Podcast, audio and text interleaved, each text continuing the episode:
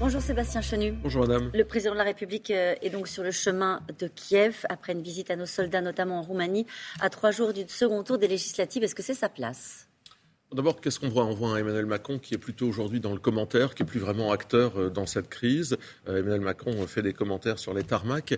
Euh, moi, je crois que le problème d'Emmanuel Macron, au-delà du fait d'entretenir, évidemment, et ça, ça me semble nécessaire, on l'a toujours dit, une relation téléphonique, en tous les cas avec Vladimir Poutine, c'est qu'aujourd'hui, il est un peu spectateur. Mais quand on le voit sur le tarmac parler de la politique française, il déroge à une règle finalement républicaine qui fait qu'on on lave son linge sale en famille. Et on ne parle pas de politique, on ne fait pas de politique politicienne, notamment sur les élections législatives, lorsqu'on est dans un pays étranger. Il était en Roumanie, devant nos soldats en l'occurrence. Oui, mais je pense que c'est tout à fait euh, déplacé. On ne vient pas parler euh, de nos histoires de politique interne lorsqu'on est euh, en déplacement à l'extérieur. Mais c'est bien qu'il aille à Kiev non, mais c'est bien surtout dont on est en relation avec euh, tous les, partenaires, tous les pays euh, qui sont euh, partenaires de ce conflit, parce que la solution elle ne peut être que diplomatique. Donc ça, nous, on l'a toujours dit, on n'ira pas perturber la voix de la France, mais on voit bien qu'aujourd'hui, il est plutôt spectateur, il est moins acteur, Pourquoi il est vous dites Ça Pourquoi vous le, vous le, dites, vous le décrivez comme spectateur alors même qu'ils seront sur place aujourd'hui Il, il n'a pas pris de grandes initiatives de réunir, alors qu'il a des responsabilités au sein de l'Union européenne, de réunir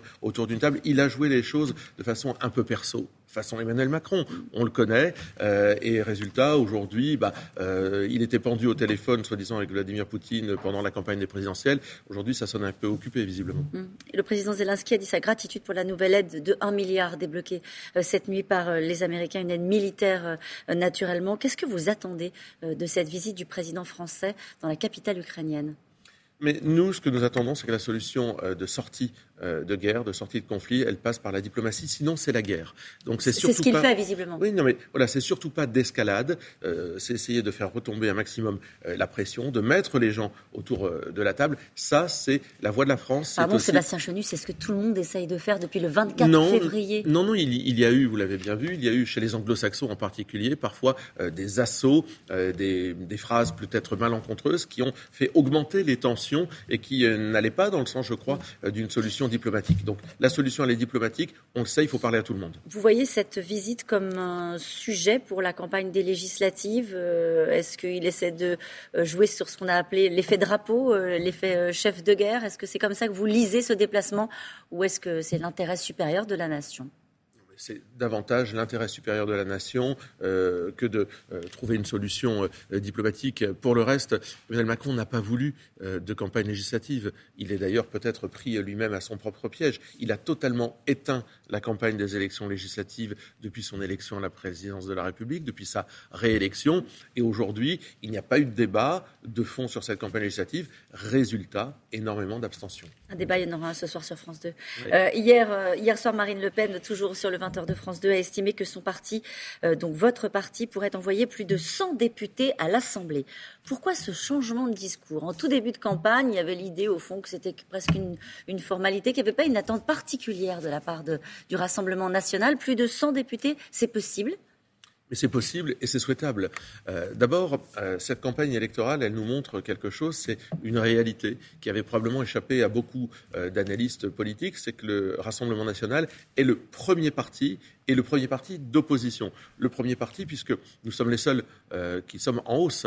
Euh, nous sommes en tête dans 108 euh, circonscriptions, mais nous nous maintenons dans 200 circonscriptions, mais surtout, nous augmentons sensiblement notre score. Pourquoi premier parti, du bah, coup alors? parce que Les gens qui vous regardent, ils ont regardé les chiffres dimanche dernier et ils ont vu arriver, même s'il y avait une querelle de chiffres, plutôt ensemble et ensuite la NUP. Nous, on est passé de 13 à 19 lors de ces élections législatives. Emmanuel Macron a baissé et la gauche est restée stable en termes de chiffres. Mais ce sont des coalitions.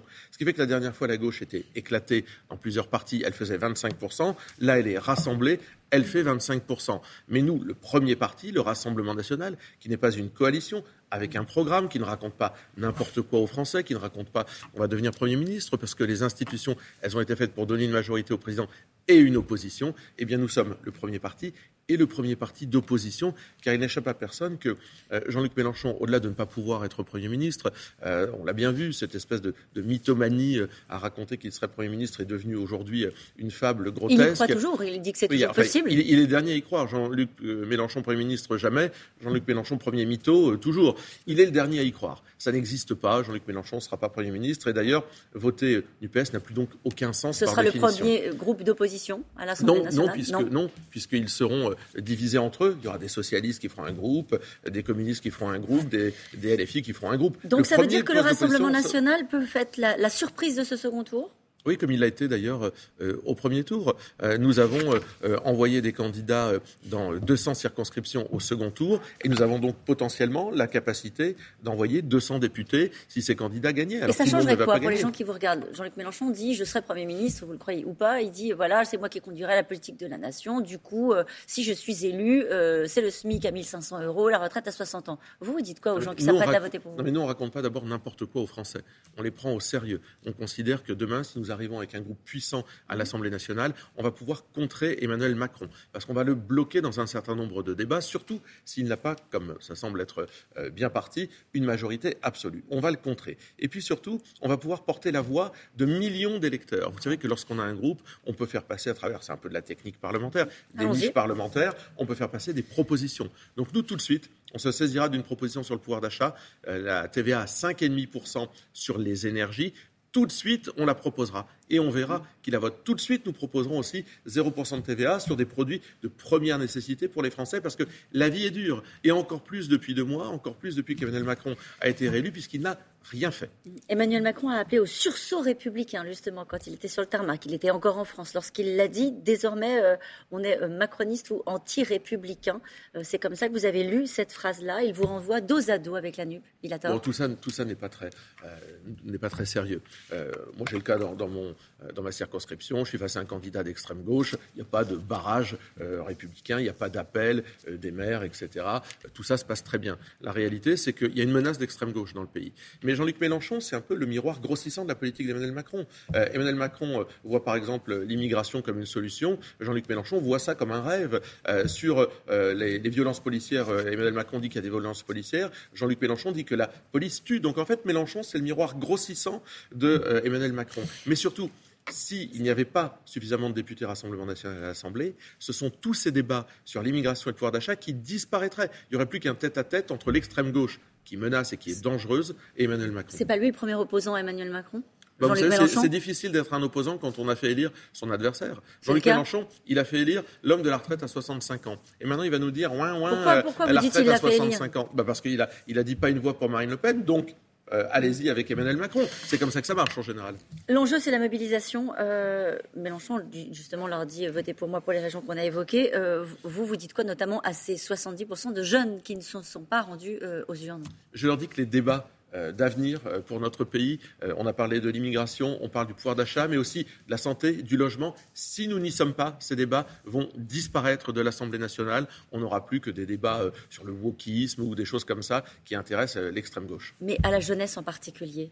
Euh, encore bah pour reparler Jean-Luc Mélenchon, il a dit bougez-vous, mêlez-vous de vos affaires, la politique. Au fond, ça vous concerne, c'est votre quotidien et ça peut changer la vie. D'accord, mais enfin ça, c'est des lieux communs. Bien sûr que la politique, c'est le quotidien des gens. C'est le lieu commun, mais bah au ils n'ont pas entendu, ils ne sont pas allés voter. Moi, je dis aux jeunes, quand ils mettent de l'essence dans leur voiture pour aller à leur boulot, c'est le résultat de la politique d'Emmanuel Macron. Euh, lorsque euh, ils ne peuvent pas sortir euh, en soirée ou dans certaines villes le soir parce qu'ils se sentent en insécurité, c'est le résultat de la politique d'Emmanuel Macron. Donc évidemment, si vous élisez des députés du Rassemblement national, demain on va contrer Emmanuel Macron. C'est aussi le quotidien qui change dans ces cas-là. Vous savez, c'est la dernière étape avant l'arrivée. Hein.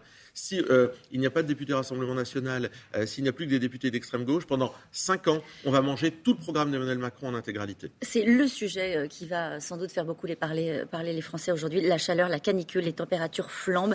Est-ce que vous y voyez-vous un signe de plus qu'il faut accélérer la transition écologique ou vous dites de toute façon on ne peut pas demander plus, plus d'efforts aux Français dans le contexte qui est celui notamment de l'inflation? Non, mais il y a évidemment une véritable problématique euh, de dérèglement climatique. Il faut la prendre au sérieux. Mais la solution, vous savez, la France a fait beaucoup d'efforts. Les Français sont plutôt assez exemplaires. C'est pas de taper sur les Français, de taper sur les automobilistes, de taper sur les deux roues qui vont avoir droit euh, à un contrôle technique euh, supplémentaire et coûteux, comme Donc c'est pas la solution? Le, le réclame. C'est d'aller dans des énergies d'avenir, c'est d'aller dans l'hydrogène, c'est de faire ça graduellement. C'est pas une écologie punitive, c'est une, ce qui écologie. Est fait, non? Bah, pas vraiment, parce que lorsqu'on dit aux gens, euh, notamment euh, à Paris ou l'extrême gauche encore, chez Jean-Luc Mélenchon, on dit fini la voiture, vous irez à pied partout, c'est ne pas prendre en réalité euh, en compte la réalité que vivent les Français. Merci beaucoup, Sébastien. Merci.